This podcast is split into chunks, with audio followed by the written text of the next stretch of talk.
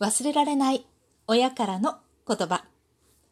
いい意味でも悪い意味でもインパクトのあった言葉をご紹介します。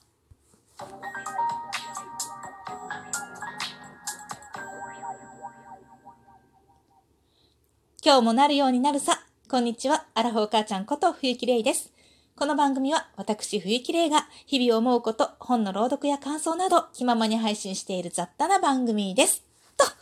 完璧。今日は今週のお題テーマ、お題トーク。忘れられない親からの言葉。ということでね、今回はお題の、お題も、そして始まりの決まり文句も完璧だったね。いや、実はね、一回かなり失敗して撮り直したんだけどさ。えっと、忘れられない親からの言葉ね、これね、まあ、親ということで自分の、まあ、実の親と、まあ、義両親の親と2つ紹介しようかな。これ相反する言葉なのでね、2つ紹介しようかなと思っています。1つ目は、まあ、自分の実の親の言葉ですね。私は結構親には恵まれているなと思っていて、今まで親からもらった言葉で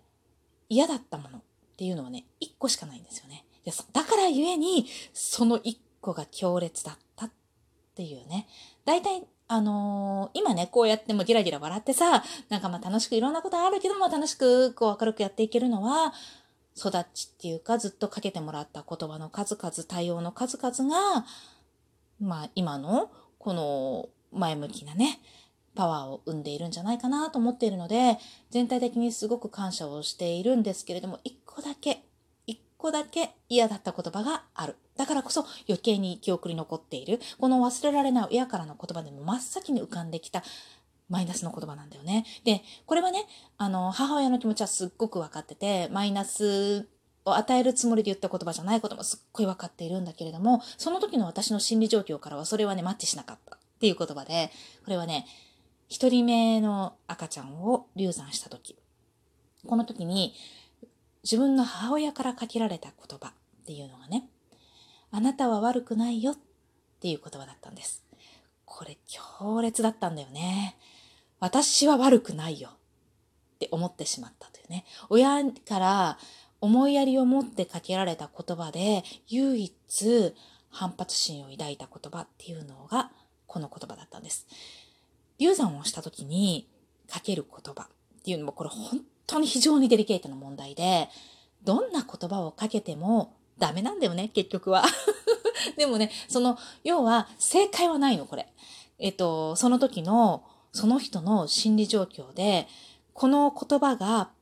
すごくプラスに働くこともあれば、私のようにものすごくマイナスに働くこともあるんだよね。なので、どの言葉が良くてどの言葉が悪いっていう話ではないんだけれども、私のあの時の一人目のね、うん、流産した時のあの時の私の心には非常にマイナスに働いてしまった言葉なんだよね。だからね、どうなんだろうね。これだけはね、親にも言ってないけどね、うんって言って済ます、もう家で過ごしたんだけれども、あの時のこの言葉だけはどうしても受け入れられなかったっていうか、かけて欲しくなかった言葉だったなって。悪いま自分がね悪、悪いと思い込んじゃって、もうそこでものすごく、うん、落ち込んでしまったりとか、立ち上がれなくなってしまう人ももちろんいるのね。だからそういう人に、はもしかしたらこの言葉は有効なのかなと思ったりもしなくもないんだけれども、私はこの流産がどういう流産かっていうことは分かってたんだよね。でもそれ、分かってて、自分に非がないことも分かってて、でもなおかつ、だけれども、なんとなく自分がこうしなければっていう思いもあったのね。なんかもっとこうしていればって、それはもうどうしても思ってしまうことだからしょうがないことだと思うんだけれども、どうしても、うーん、こうもっとこうしてればなって思うことがあったがゆえに余計にそう言われることが、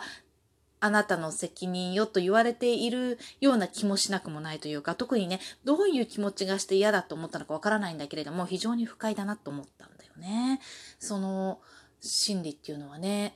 今思い返してみてもよくわからないなまああの時の私の気分にはマッチしなかったんだなとしか言えないんだけれどもね、それがね、すっごくひうん記憶に残っているインパクトのあった言葉だなって思います。そして逆に私は義両親とはね、まあ、うまくやってるんですよ。うまくやってるんだけれども、だけれども、はいろいろとね、驚きのことがいっぱいある、まあ、特に義母なんですよ。で、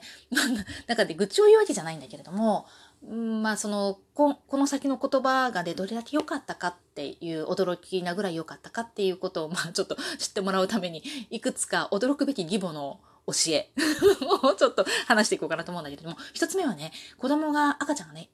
長男が生まれた時に、顔をすごい引っかくのよ。あれでわざとじゃないんだけれども、赤ちゃんがね、こうよくやってしまうので、ミトン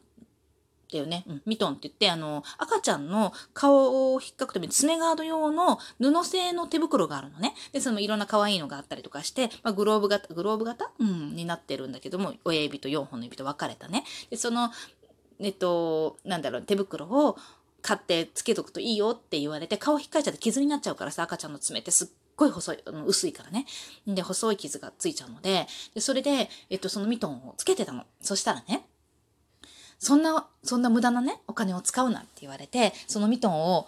あの、買ってるお金がね、無駄だって言われて、で、それをね、どうするかっていうと、赤ちゃんの服の袖をギュッと引き伸ばして、えっと、つま、爪の先の、指のね、先で、ゴムで結んでしまえばいいって言われたのよ。で、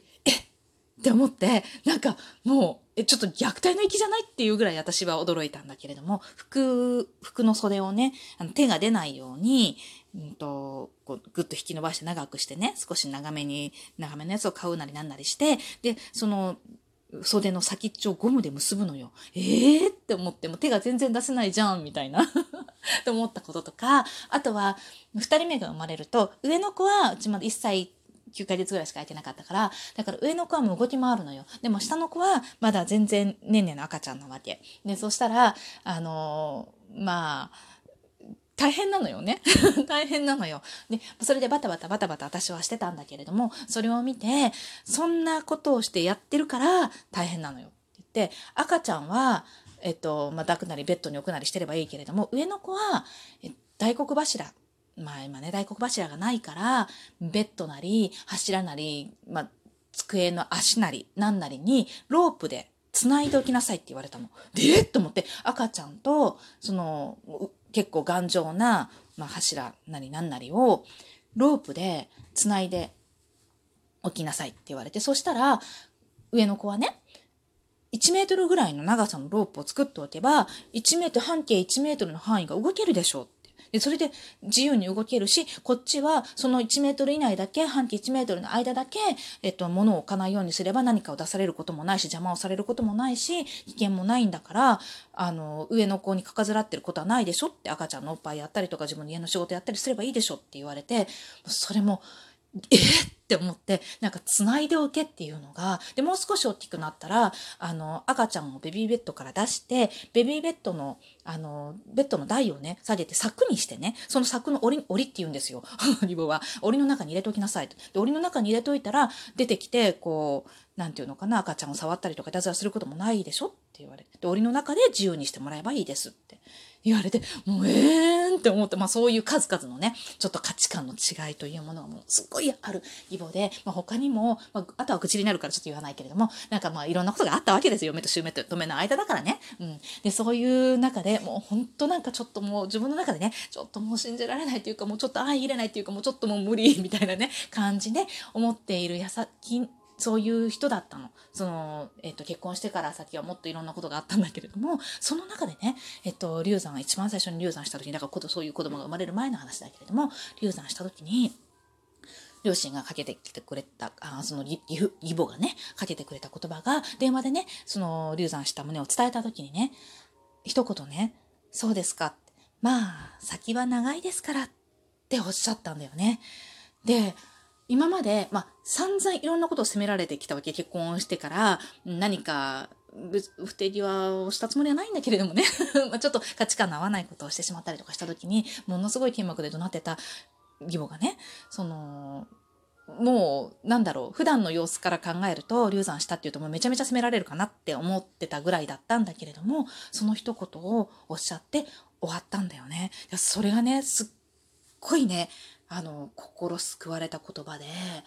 そっかって、ものすごく悲しかったし、すごく辛かったんだけれども、一人目のこう流産した時ってね。だけれども、まあ、ね、先は長いですから、なんて言われて、確かにねって思ってねものすごい心が軽くなったことを覚えてるんですよ。本当にその一言を思って今でもねいろんなことあるんだけれどもその一言をね忘れられないのやっぱりすっごくありがたかった言葉でこれ配信で何回か言ったかもしれないけどねありがかありがたかった言葉でね忘れられなくって今でもねいろんなねもうちょっと勘弁してくれみたいなことが起こる起こってもそれを思い出すのよね。でもその言葉をいただいたなってなんだろうあのー、悪い人じゃないのよ。ちょっとすっごく価値観違うんだけど。なんだけどね。あとはまあちょっとね、嫁姑だから、やっぱり何か起こると嫁をね、非難するっていうのはすごくよくあるんだけれども、でもね、それを思い出して今もね、やっぱ、まあ仲良くやってますよ って感じなんだよね。なのでね、うーん、本当にね、人ってわからないなって思う。いろんな、いろんなことがあっても、まあなんだろ、うこの人嫌だから、避けようとか、まあ、嫁姑ってね、なかなか避けられる立場ではないんだけれども、そういうことを本当にね、しない方がいい。まあ、もちろんね、それによってね、もう気分も病んじゃうぐらいだったらね、離れた方がいいんだろうけれどもね、まあ、できるだけ人にはさ、いろんな価値観があって、まあ、良し悪しってね、いっぱい、その人の、一人の人の中にね、良し悪しっていっぱいあると思うんだよね。だからなんかそういう素敵な言葉をかけてもらえた自分にフィットするね、ことがあることもあるんだなぁ、なんていうのをね、常に心に残しておこうなんて思いますね。本当に、えー、私のねうん親からもらった忘れられない言葉ね。2つご紹介いたしました。最後まで聞いていただきありがとうございました。またね。